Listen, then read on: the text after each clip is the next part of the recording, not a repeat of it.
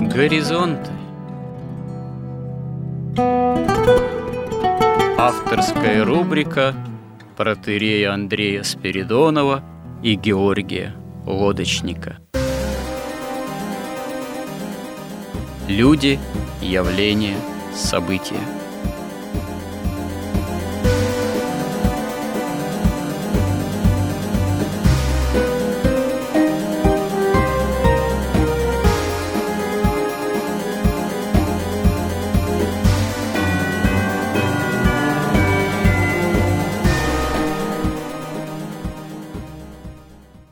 Добрый день, уважаемые радиослушатели! В эфире радио «Благовещение» и в нашей постоянной рубрике «Горизонты» я, протерей Андрей Спиридонов, и мой постоянный добрый собеседник Георгий Лодочник.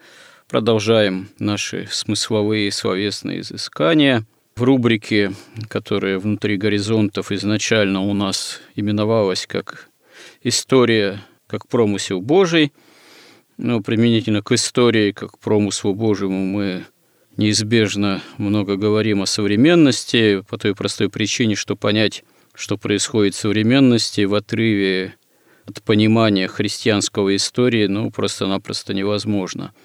Далеко не один сюжет мы посвятили понятию русофобии, потому что то, что происходит в наше время, в том числе фактически война на Украине – и со всем тем, что с этим связано, фактически с войной с западным миром и западной идеологией, иначе как через осознание того, что это есть не в последнюю очередь проявление русофобии, тоже невозможно. Мы уже достаточно много поговорили о происхождении самой русофобии не просто как какому-либо враждебному проявлению к России, русской русской крови, русским людям, русскому народу, русской нации, русской цивилизации, а изначально э, как о противлении ненависти к истине. В этом смысле повторюсь, что первым русофобом, как э, ненавистником истины, является Каин, хотя еще никакой русской цивилизации тогда и в помине не было, но каиниты духовные – они, несмотря на то, что в Великом потопе наследники Каина были уничтожены, как целая главенствующая в тот момент ветвь человечества, ну вот духовные наследники Каина, они имеют место быть, и, собственно говоря, современная западная цивилизация, отказывающаяся или уже во многом отказавшаяся от своих, можно сказать, христианских основ, она, собственно говоря, таким духовным Каином-то и является, который и лжет, и клевещет на истину Божию, лжет и клевещет и на Россию, хотя очевидно, что Россия не во всех далеко, мягко говоря, своих проявлениях тоже является воплощением христианского последования за Христом, но по какому-то удивительному парадоксу,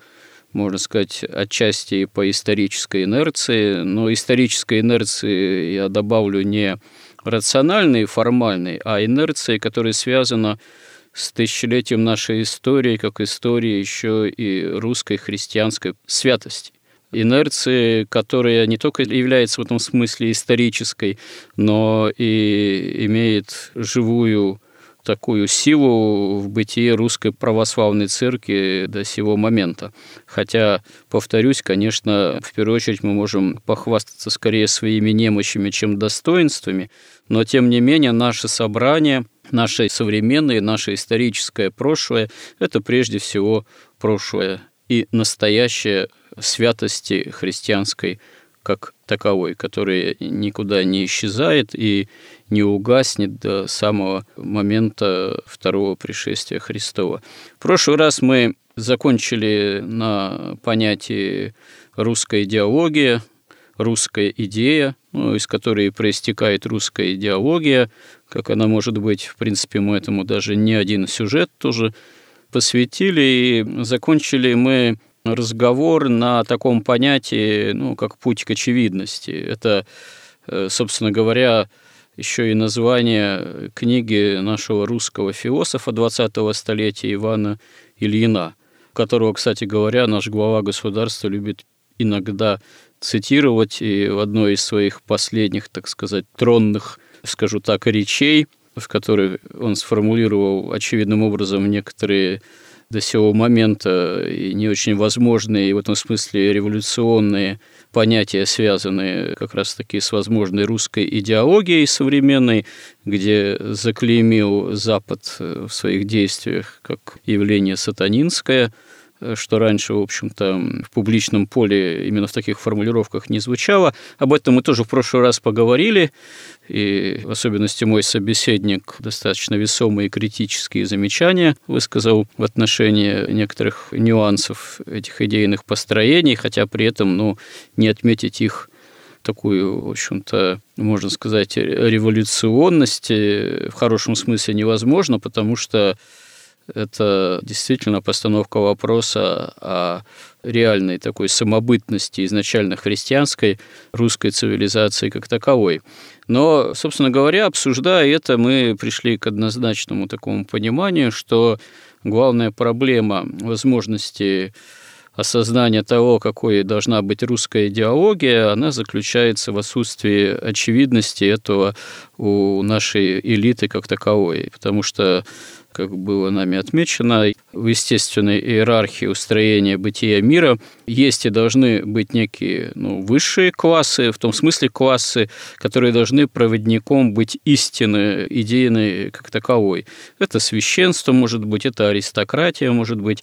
А высшая идея, она идея спасения во Христе и такого осуществления самой земной жизни как таковой, который бы не только ставил бы целью осуществления благополучия, безопасности, благоденствия, собственно, народа, но и такого осуществления этой же земной жизни, которое имело бы четкую направленность к спасению к тому, чтобы народ не только благоденствовал в плане земном и был безопасен, но и был безопасен духовно, чтобы он по возможности жил так, чтобы нравственные характеристики этой жизни не противоречили спасению для жизни вечной, и тем более, если наша государственность изначально имела христианский характер, не противоречил бы осуществлению этого спасения в церкви, как богоспасаемом организме, который находится на территории территории того или иного государства, в данном случае русской цивилизации. Вот эта очевидность у современной элиты,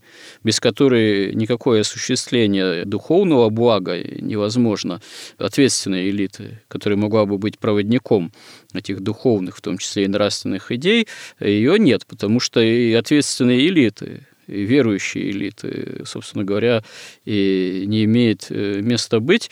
И поэтому эта элита, она и не может служить э, проводником настоящей русской, э, что называется, идеи спасительной для всех и для русского народа. И проблема как раз-таки не в том, чтобы сформулировать саму русскую идею. Тут нет никакого затруднения, она и раньше уже формулировалась, отчасти она была, не скажем, что уж исключительно полным образом, но сформулирована и в XIX столетии уваровской формулировкой православие, самодержавие, народность. Но, собственно говоря, самодержавие это и подразумевает наличие ответственной власти, наличие элиты, как таковой ответственной духовное, которое может быть проводником как раз-таки настоящих нравственных идей христианских в массу, так сказать, народную, чтобы служило э, спасительным. Поэтому это все сформулировать это не проблема. Это, собственно говоря, уже и вполне себе сформулировано так или иначе. Можно это как-то переформатировать на современный лад, на современные понятия, применительные, я не знаю, к современному там человеку, там, потребителю, блогеру, кому угодно вот, из народа. На это у нас найдутся вполне грамотные авторы. А вот э, действительно, где взять ответственную элиту, которая могла бы не просто принимать там указы о мобилизации в том или ином случае, на которые народ реагирует самым противоречивым образом, как кто действительно мобилизуется, а кто бежит за границу в панике, как бы вот действительно эта элита могла бы и формулировать, и транслировать, и не сопротивляться этому, а служить именно благу духовному, в том числе народному, это как раз большая проблема. Вот мы говорили о том, что у русофобии есть три уровня. Высший уровень, так сказать, ну, в кавычках метафизический, в кавычках высший, ну, в некой иерархии неистинной, вот, а сатанинская – это высший уровень, уровень геополитический, который очевидным образом проявляет себя в наши дни, в том числе в войне с Россией как таковой, и уровень культурный, который, может быть, для понимания наиболее сложный, но для нашего внутреннего бытия, как России, как страны, как царства, как государства, как этноса, как народа, это как раз-таки уровень самый для понимания, как ему сопротивляться, очевидный, потому что как раз-таки наши элиты и являются проводниками русофобии как таковой. И прежде всего они являются именно культурный такой феномен проявления вот этой как раз-таки русофобии. Культурный, информационный и в этом смысле и прямо идейный, потому что как раз-таки вот эти идеи русофобии как таковой, внутренние, они торжествовали последние не менее чем три десятка лет, а сейчас они наиболее себя явно проявили, наиболее вот обострились в этом и внешнем, и внутреннем, можно сказать, и гражданском противостоянии. Как нам быть действительно со всем этим, даже уже не в плане необходимости формулировать какие-то христианские принципы бытия и предлагать их, потому что нам особо и нужды их нет формулировать, они и так есть, повторюсь, и сформулированы. А как, будучи вооруженными этими принципами, противостоять этой вот гражданской русофобии, и где, собственно говоря, спасение ради нашего и исторического в современности, как народа, мира русского быть. Какие могут быть в этом плане рецепты, чем вооружаться в самом деле. Но я бы начал, как всегда, Вообще можно каждую передачу начинать вот с этого, сделать его эпиграфом. Вот эту цитату из Анны Златоуста, что все зло в мире от незнания Писаний. Вот наши элиты, они же три поколения нас воспитывали в материализме, в марксизме-ленинизме – где принципиально отвергалось существование духа, истин каких-то. Все высшее отвергалось. И считалось, что главное достичь успеха в низшем, в материальном, и оно само сформирует некую духовность. Хотя под духовностью, конечно, в Советском Союзе это было очень забавно вообще наблюдать. Слово «духовность» сохранилось, а дух запрещен властью был. Вот, она трактовалась, ну, как, например, там, чтение Пушкина, походы в театры, если могли достать билеты. То есть вот каком-то таком, как-то уходом в искусство. Причем в искусстве тоже нельзя было говорить о духе. И вот наши современные элиты, они ну, так сформированы советским, большевистским, коммунистическим образованием. Поэтому вот эти либеральные идеи, что деньги и власть – это все, они очень хорошо легли на наших вот комсомольцев или на наших там воров в законе. Они очень хорошо усвоили их. И посмотрев фильм «Крестный отец», собственно, такое ощущение, что вообще им хватило вообще знаний о том, как вообще управлять государством. Они построили такую клановую систему, такие кланы, есть консенсус элит, консенсус вот этих кланов, которые каким-то образом договариваются, делят места в правительстве, делят бюджет, делят вообще, так сказать, доходы от ресурсов, вообще от экономики российской, да, они как-то это смогли все построить, достаточно стабильно все у них происходит, но Проблема в том, что каким-то непонятным образом они фактически были вынуждены, можно так сказать, начать войну. Война – это уже совсем другая история. То есть, если мы даже откроем любую книжку, там какую-нибудь «Искусство войны», например, древнекитайскую, то там написано, что, собственно, война сама по себе война – это уже такой заключительный акт, когда уже ясно, кто победит. То есть вся, собственно, война ведется до начала войны. То есть происходит государственное строительство, в первую очередь возникает идея, потому что война – это не между как бы группами олигархов, которые делят между собой там какие-то зоны влияния или там какие-то рынки сбыта или доходы там от нефти и газа на каком-то мировом уровне. Война – это война идей и народов. Для того, чтобы вы могли побеждать в войне, у вас должна быть в первую очередь идея. И должен быть народ, который эту идею разделяет, которую считает своей. И дело в том, что идеи имеют свойство воплощаться в реальности. То есть, собственно, в нашей реальности есть не что иное, как результат воплощения различных идей. И в первую очередь мы говорили вот этих двух главных противоборствующих идей – тайны спасения и тайны беззакония.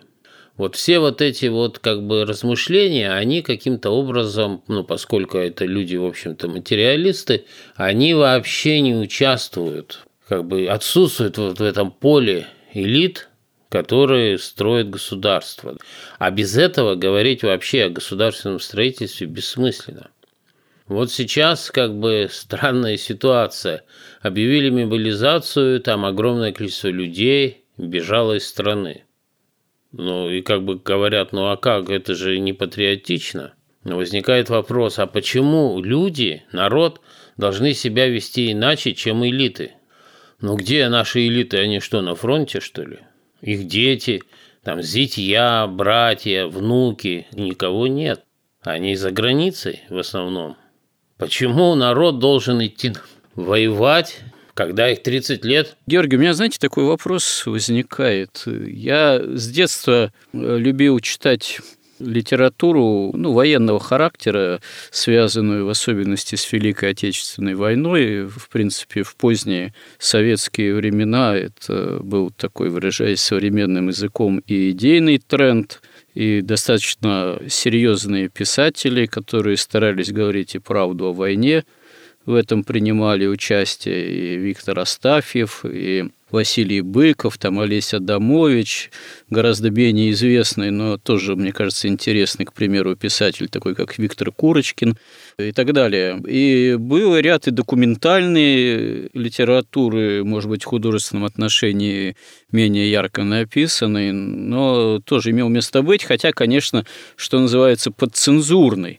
А вот на рубеже нулевых годов, например, стали появляться воспоминания уже действительно не подцензурные ветеранов. В частности, такой был проект «Война и мы», там одним из авторов, который был в качестве интервьюера, выступал Артем Драбкин ну, и ряд других – были выизданы воспоминания, например, под названием «Ванька Ротный», Шумилина и ряд еще других авторов, которые в советское время не могли быть изданы.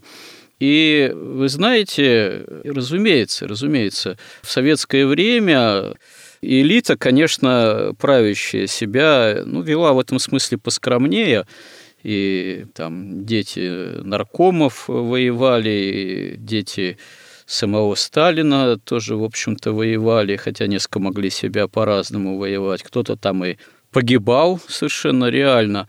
Но при всем при том, как вот если почитать свидетельства уже вот такие неподцензурные ветеранов, все равно определенная разница была. Кому война, а кому мать родна, это поговорка совершенно не случайная. И была разница довольно существенная например, между передовыми, так сказать, рядами обороны или ну, там наступления окопные. Была своя окопная правда. Те, кто погибал и замерзал в окопах, это была одна часть воюющих, можно сказать, часть населения. А уже в нескольких километрах от фронта, в штабных землянках, была совсем другая жизнь.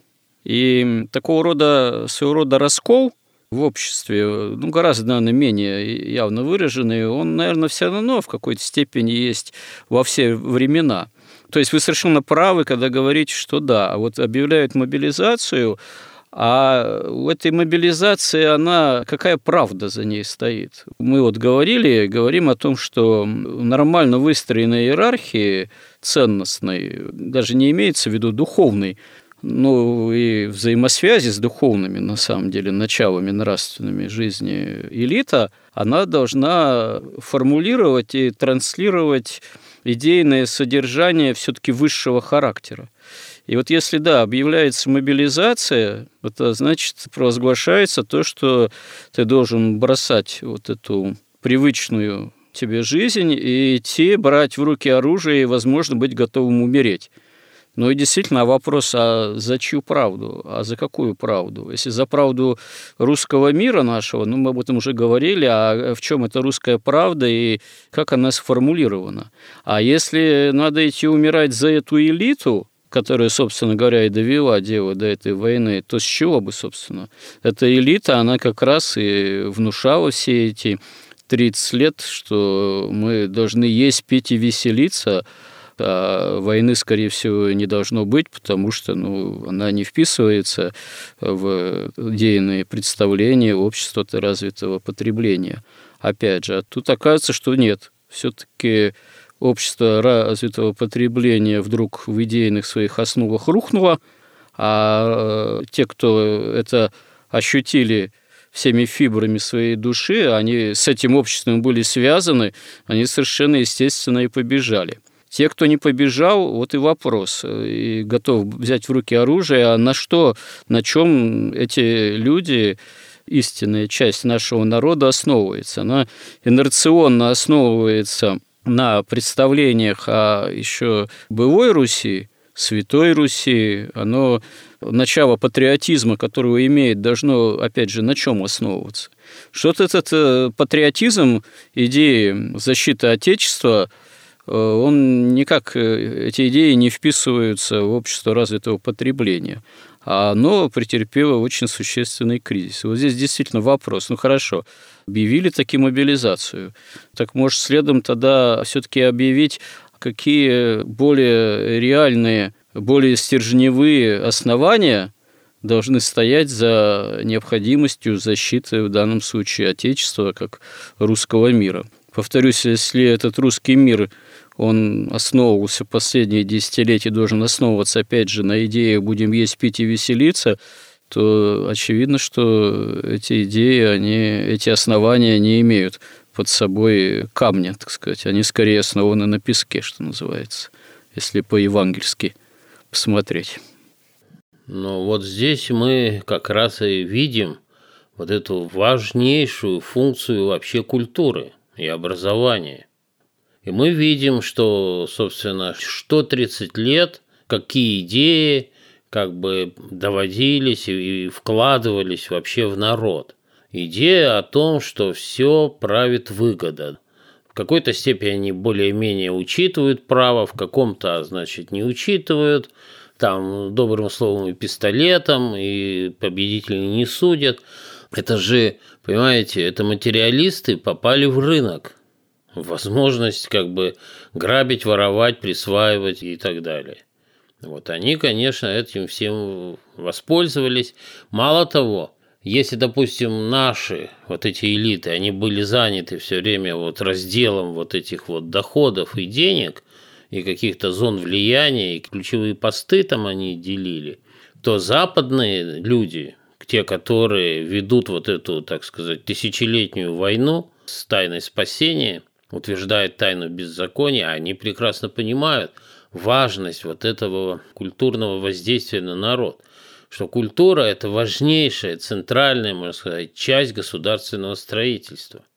Все эти 30 лет нашей культурой занимались западные идеологи. На всех постах практически расставлены люди – с вот этим либеральным сознанием, прямо получавшие много лет, может и сейчас, деньги от Запада. То есть вся система еще большевиками выстроена, система образования – это единая система русофобии.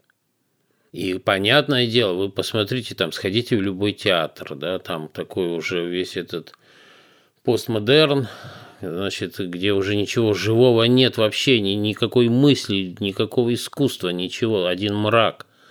И они очень гордятся сами собой, своими творениями, и у них, они говорят, не скучно же было, не скучно, ну и хорошо. Поэтому вот эти идеи, они пропитали ими народ. Народ тоже понял, что ну, нужно просто обогащаться. И поскольку сама элита, понимаете, у нас в 17 году исчезла важнейшая вещь. Исчезло правосудие. У нас уже сто лет нет правосудия.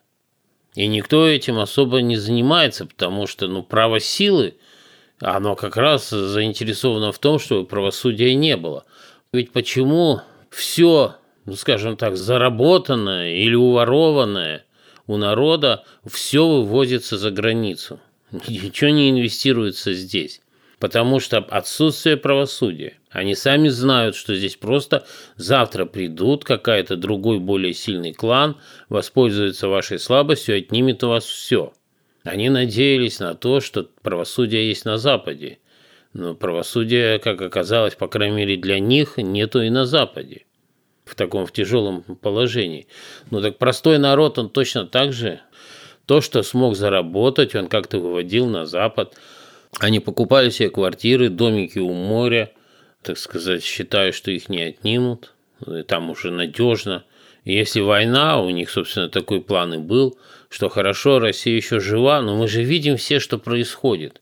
То есть весь как бы бизнес э, большой основан на том, чтобы выводить богатство в виде сырья, необработанного максимально, значит, на Запад, получая там какие-то проценты от этого всего. Прибыль от финансовых всех спекуляций, от валютных спекуляций, все выводится. Причем основную прибыль получают западные, так сказать, хозяева вот этих всех наших администраций колониальных. Они живут за счет, собственно, процентов. И за счет слишком низких цен на сырье, которые метрополии удерживают фактически силой, за счет финансовых операций, за счет неравноценных курсов – все видят это все, и всем кажется, а как же так Россия все еще существует? Поэтому очень многие, они как бы себе ищут какую-то базу на случай крушения России за границей. И понятно, когда все видят, что наши элиты не справились. Вот эта олигархия, она не справилась. Они хотели за деньги провести ну, какой-то рейдерский захват, как они привыкли, там ничего не вышло. Началась война, они обратились к народу. Обратились к народу, который они 30 лет учили не любить, ненавидеть, презирать свою родину. И в случае чего бежать на Запад. Конечно, получается странно. И еще удивительно, действительно, можно сказать, что чудо Божие, что часть людей идет, идет воевать. Это значит то, что все-таки вот эта русская культура дореволюционная, вот этот какой-то дух русский, он все-таки сохраняется. В первую очередь, конечно, через церковь.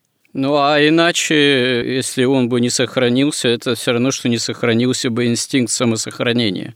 Потому что если хотя бы часть народа не встанет защищать свою землю, границы своей земли, в этом смысле свое государство и свою церковь, то ну, очевидно, что нас просто сметут и раньше или позже уничтожат, в том числе как и церковь как в этом смысле русский мир и духовную цивилизацию, видимо, в лучших своих представителях э, нашего народа народ это чувствует.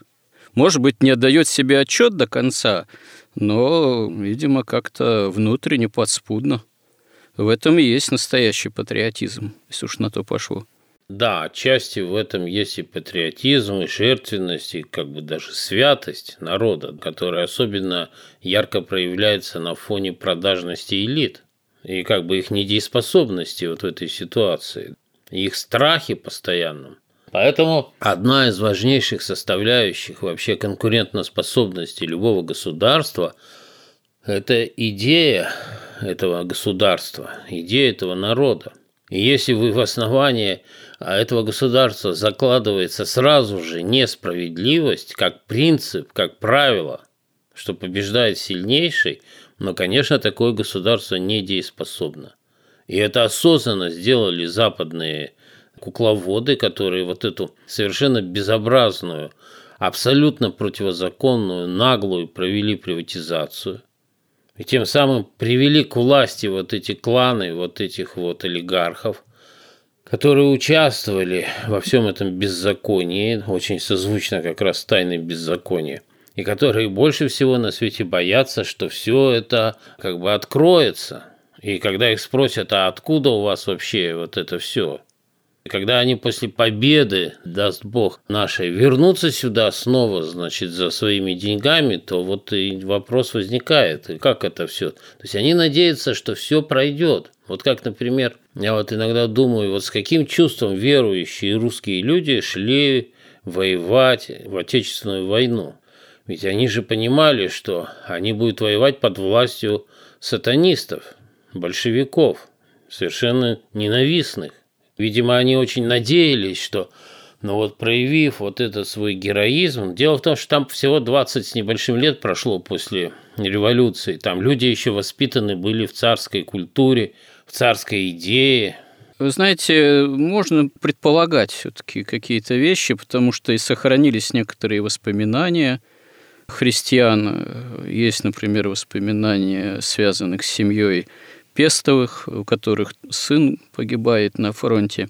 У многих настоящих христиан было такое выстраданное чувство некого терпения перед промыслом Божиим. Они все-таки понимали, что скорее это власть, ну, большевистская, в какой-то степени сатанинская, безбожная, это скорее временное явление.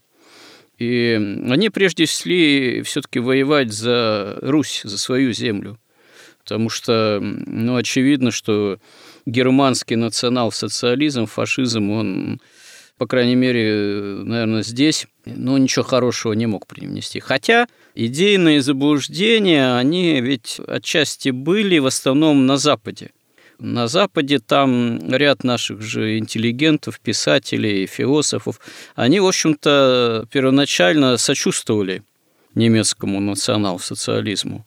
И даже у них были иллюзии, что он, дескать, принесет освобождение от, что называется, большевистского ига Руси. Но это была, конечно, такая иллюзия, вот это было такое заблуждение совершенно явное. Во-первых, до поры до времени, собственно говоря, не знали на Западе о всех преступлениях Германии национал-социалистической, о лагерях, там о Холокосте, соответственно, вот и так далее и тому подобное. Хотя Холокост – это, в общем, только часть политики геноцида. Геноцид-то он не только к еврейскому населению со стороны немецкого, опять же, фашизма себя проявлял. И, ну, это как-то более очевидно стало уже позже, вот когда все это раскрылось. Ну, плюс победителей не судят. И, конечно, со стороны части нашего населения элементы того, что потом проявилось в коллаборационизме, они были, что было большое количество пленных, и воевало в какой-то степени даже на стороне гитлеровских соединений часть этих пленных, которые там ну, вступили в соединение типа РУА Власова, хотя это было не единственная, так сказать, такая коллаборационистская деятельность. И многие вступали из желания выжить. То есть это, ну, можно сказать, что довольно сложная картина. Но вот если опереться на воспоминания действительно людей, церковных верующих, Собственно говоря, многие это воспринимали происходящее как попущение Божие, особое промысел Божий и за былое отступление соплеменников русского человека от веры, и за революцию. И, я повторюсь, очень многие смогли это воспринять э, с определенным терпением и смирением, и именно таким желанием ну, потерпеть то, что Господь попустил. А сейчас я даже уже и не знаю. Сейчас уже вопрос еще, наверное, сложнее, потому что как приложить э, к современным событиям именно критерии очевидности веры христианской, это тем более, более сложный вопрос. Но я имею в виду вообще часть народа, которая далеко не вся же воцерковленная является, и далеко не вся способна оперировать очевидными вот критериями истины евангельской. Ну да, вот э, о чем и речь, что ту войну выигрывал народ, воспитанный в царской православной культуре. Понятно, там уже появились, так сказать, власть дали самым, так сказать, оголтелым отбросам, материалистам, там, каким-то безумным совершенно людям, но все равно вот такая толщность, особенно в народе, в деревне, она сохраняла вот эту культуру, эти представления. Самое главное – представление о долге и чести – о доблести, о должном. И что значит должно? Это значит, надо жить так, как должно, не так, как выгодно, а как должен ты жить. Откуда берется понятие вот этого должно, как должно жить? Откуда берется понятие чести? Оно берется только из понятия истины. То есть, когда есть истина, ты служишь истине, да, тогда у тебя есть честь, если ты не отходишь от истины. Как сам Иисус Христос, он даже до крестной смерти не отступил от истины ни в чем. Да, вот это честь, да, на это понятие аристократии.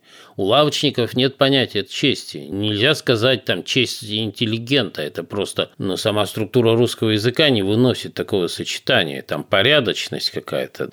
А сейчас уже люди, воспитанные большевиками и либералами, там нет таких понятий о чести.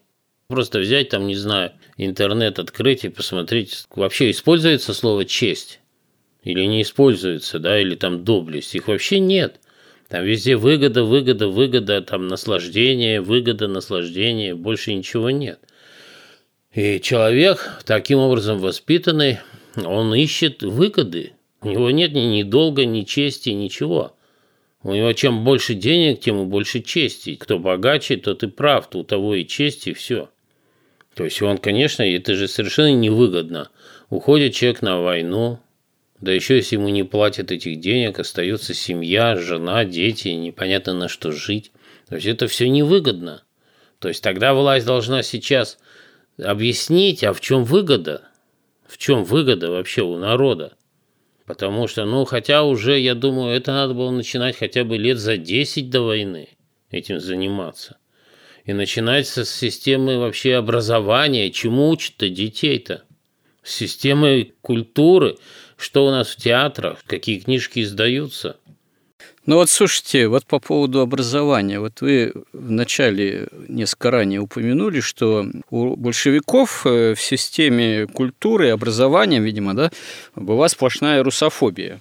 Но я боюсь, что тут вам много кто начнут возражать, говорить, что да нет, ну как же, по крайней мере, начиная с таких там уже 30-х годов, сталинских времен, происходит определенный культурный поворот там к русской истории, начинаются активно классики издаваться, празднуются там годовщины Пушкина.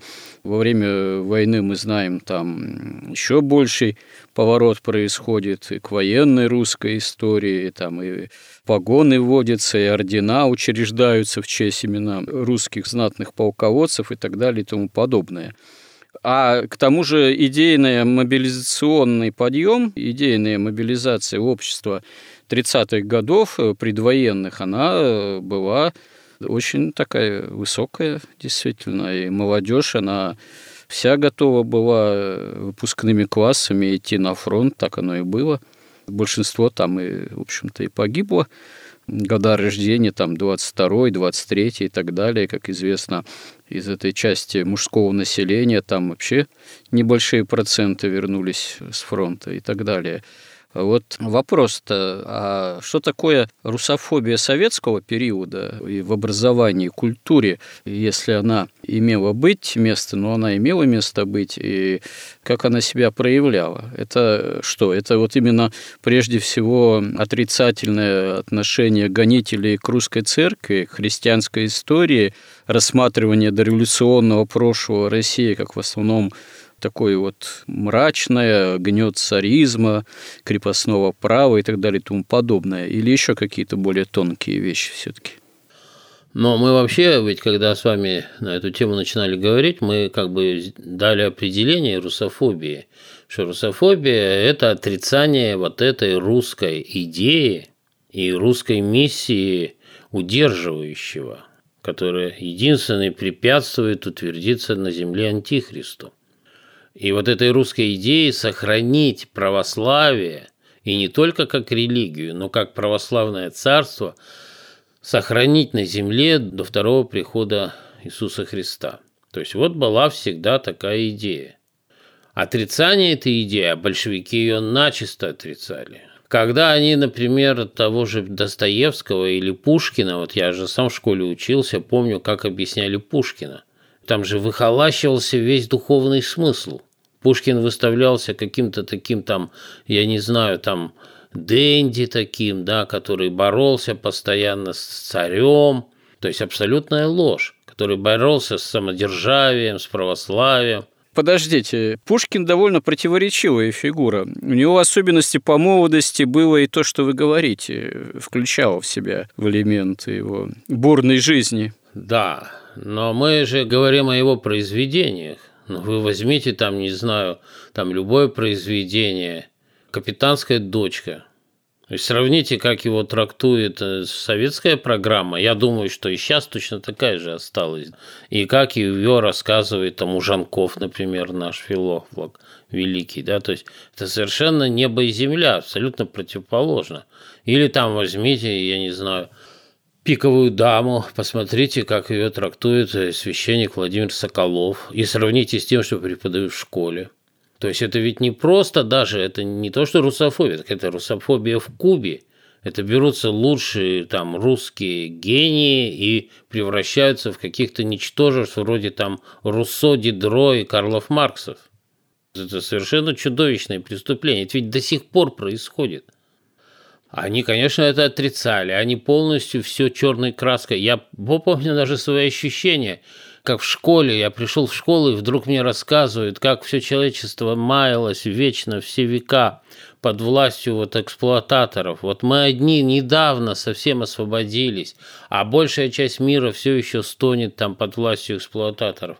Ну так зато ты должен был страшно рад, что тебя угораздило родиться именно в это время в этой стране, свободной от всякой эксплуатации. Я был совершенно просто рад, я удивлялся, как мне выпало такое счастье, такое чудо, вот родиться вот в это вот, вот счастливое время. Да, вот такая система. Это что не русофобия? Это полностью втаптывание в грязь всей русской идеи, русской культуры, извращение ее полное. А даже культура стала называться уже при большевиках не русской, а советской. И она действительно там мало что русского осталось, кроме языка. И тот изуродовали. Тут, наверное, тонкость в том еще, что высокая степень мобилизации, особенно предвоенных лет, заключалась в том, что просто идея истинное спасение христианское, она была подменена другой псевдорелигиозные идеи построения светлого будущего. Вместо Царства Небесного – светлого будущее. И вот э, это светлое будущее, которое, в общем-то, даже и не за горами, уже скоро-скоро, ну, надо просто вот э, такие героические усилия предпринять, ну, может быть, и душу положить на алтарь, вот эта идея, ну, она имела, да, высокий такой мобилизационный потенциал. Другое дело, что это работало не очень долго. Уже через пару десятку-тройку лет, уже там после войны, к поздним советским временам, уже там 60-е годы, время оттепели, так называемой, культурной и так далее, уже все, этот потенциал высокий мобилизационный начал издыхать иссякать. А, собственно говоря, уже к 80-м годам, к времени там перестройки, демократизации, падения Советского Союза, он, собственно говоря, совсем, видимо, и сдох. Почему и Советский Союз-то и пал тоже. То, что он уже никаких идейных оснований не имел для высокой мобилизации. Ну, в том числе и по этой причине. Ну да, вот именно. Вместо Царствия Небесного, тайны спасения, идеи христианской была внедрена идея чисто сатаническая, построение здесь в падшем состоянии совершенного светлого такого будущего, какого-то небывалого коммунизма, в который никто, ну, кроме октябрят, всерьез, конечно, верить никак не мог. То есть это как бы угар просто был какой-то. Потом ведь людей воспитывали с детства, вот, вот тех, кто в школы классами уходил на войну, их воспитывали в ощущении вот в этом непрестанной классовой войны. Они должны были ведь не жить, а воевать. Классовая война. И весь Запад был враг, который вот-вот нападет. То есть в, в этом психозе люди воспитывались. Просто с детства. А дети, конечно, Дети вообще-то, они очень восприимчивы к этому всему, и стадное чувство, что я не хуже, чем другие, я пошел там на войну. Но я думаю, что весь этот потенциал, вот этот мобилизационный, он должен был вообще-то исчезнуть там в течение нескольких месяцев, особенно когда мы же говорили, мы непобедимая Красная Армия, да, идти побеждать, все готовы классового врага. Но когда он подходит к Москве, совсем другое дело. Все рушится, все идеи, и тогда-то выходит вот тот глубинный русский православный народ, у которого есть понимание о Царстве Небесном. Понимаете, человек, который верит в Царствие Небесное, он же не боится смерти. Наоборот, это для него подвиг, кратчайший путь в это Царствие Небесное. Другое дело, человек выгоды. Вы представляете, какая выгода взять и погибнуть? Это же безумие. Поэтому очень трудно. Вот, понимаете, вот что такое государство? Государство – это воплощенный на земле институт внутреннего содержания понимания истины, то есть религии, потому что истина, понятием истины не, не, не оперируют никакие философии, никакие науки. Понятием истины оперирует только религия. Что такое религия? Это определение, что добро, что зло, что истина, что ложь. Вот воплощение этих представлений о добре и зле во всем устройстве государства, в ее власти, в ее ценностях, в ее праве, вот то отсутствие правосудия, оно именно потому и у нас и отсутствует, потому что оно было просто большевиками создано как исключительно такой значит, репрессионный аппарат, подавление любого движения значит, разобщенного народа, который должен был просто беспрекословно исполнять указания партии. Точно так же и это право, это все правосудие, оно осталось. Оно так и используется. Но уже как репрессивный аппарат, когда значит, происходит какой-то рейдерский захват или рэкет с помощью этого права подкупных судей, которые все женщины, да, все это там используется точно так же, ну как бы уже все наоборот. Но в результате, когда есть представление об истине, возрождаются представления о чести и долге, о доблести, отваге, да, о том, как должно жить, а не как выгодно. И так вот элиты, они тем и отличаются от лавочников, от торгашей, от спекулянтов и от воров. Они отличаются только тем, что у них есть вот эти ценности, представления, они же должны жить. Они, по крайней мере, стараются, они так воспитываются, они должны жить честью, долгом, а не выгодой и воровством. Тогда власть становится сакральной, Потому что народ понимает, что эта власть, которая живет истиной, долгом и честью, она защищает добро от зла, истину от лжи. И возникает чувство справедливости. Но когда вам говорят, что никакой справедливости нет и быть не может, то как? Ну хорошо, нет справедливости, значит, ну надо просто как-то, если хорошо, хорошо, делим то, что нам остались крохи вот с этого олигархического стола. Не стало крох, значит, надо брать под мышку линейку и бежать в Израиль. И так и происходит. Потому что самая главная основа государства, вместо того, чтобы мы приняли эту русскую идею, приняли вообще хоть какую-то идею, приняли вообще какие-то представления о справедливости, о правосудии, о чести, долге, вместо этого у нас в основании государства лежит незаконная и презренная приватизация, которую решили замазать налогом на роскошь, причем на роскошь смешную, роскошь там каких-то пенсионеров. Георгий, вопрос приватизации налогов на роскошь – это, может быть, все-таки не совсем прямая наша тематика, вот. Хотя ну, очевидно, что в плане постановки вопроса о понимании справедливости от этих тем тоже деваться невозможно ни в современном информационном пространстве, ни в современном таком идейном поле, что называется. Вот. Но у нас к сожалению, время эфирное в данном случае заканчивается. Вы вот сказали, что в 1941 году все-таки себя явил некий глубинный русский народ, часть именно такая глубинная, которая действительно спасла тогдашнюю советскую Россию.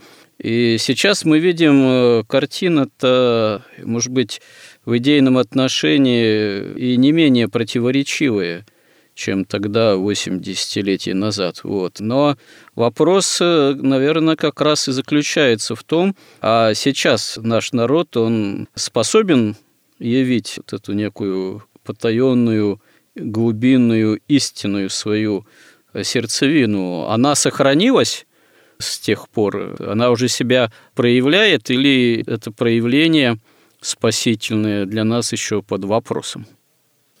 Ну да, мы же видим, что люди воюют, и воюют очень стойко, и воюют идейно, и там есть и священники, и знамена с Христом появляются. Кто может сейчас спасти страну? Мы видим, что наша олигархия не справилась, не справилась и разбежалась. Разве олигархия когда-либо должна справляться с такими темами? Ну, конечно, они же прекрасно справлялись там даже в Сирии, там, и надеялись и здесь обойтись вот этой вот специальной военной операцией без войны. Но сейчас, если кто и спасет Россию, то только народ. Только сам народ может спасти свою страну. И армия, да. Но, в принципе-то мы видим, что определенная часть народа, она уже и сама мобилизуется. Блоги и военкоры, и собирание средств, и поставление частным порядком амуниции и средств э, в армию, которая сама свыше в плане собственного высшего руководства оказалось не способна это все обеспечить, это все есть, это как своего рода, наверное, можно сказать, народное ополчение такое, как это когда-то было при Минине и Пожарском. В смутные времена-то народ же фактически спас Россию а не сама власть как таковая, так и есть э, в наше время, наверное, в этом есть определенная надежда, что вот с помощью Божией, в первую очередь, и благодаря не спущенной сверху мобилизации, а внутренней мобилизации, в том числе и духовной, мы как эм, цивилизация русская, русский мир и церковь можем с Божьей помощью имеем шанс, надежду уцелеть и подняться дальше. Но вообще, конечно, всегда Россия выигрывает только, так сказать, силой Божией. И Господь обращается к тем, кто может восприять эту его силу, да, эту его благодать, эту его помощь. Олигархия не может, как мы видим. Она, наоборот, враждебна вообще-то христианству. Поэтому мы надеемся, что у нас хватит вот количества праведников и количества вот людей веры, которые смогут реализовать вот эту силу Божию и отстоять страну. Тут мы должны, конечно, и молиться, и да, кто значит, в состоянии идти воевать и защищать страну, потому что кроме нас ее никто не защитит. Ну, по меньшей мере, кто действительно имеет внутренние основания, и в том числе и нравственные, и духовные – понять, что он к этому призван, то дай бог. Не все все-таки призваны брать в руки оружие. Ну, вопрос достаточно в этом плане непростой. Здесь нужно призвание, крепость определенную, в том числе, собственно говоря, не только физическую, психофизическую, но и духовную. Для этого нужно иметь определенную очевидность нравственную, и прежде всего эта очевидность, она даруется благодаря вере. Ну что ж, я надеюсь, что с Божьей помощью мы продолжим эти темы в следующих сюжетах наших горизонтов. Спасибо всем, кто с нами, кому интересны те наши словесные смысловые изыскания, кто нас поддерживает и помогает, и храни всех Господь. Горизонт на радио Благовещение.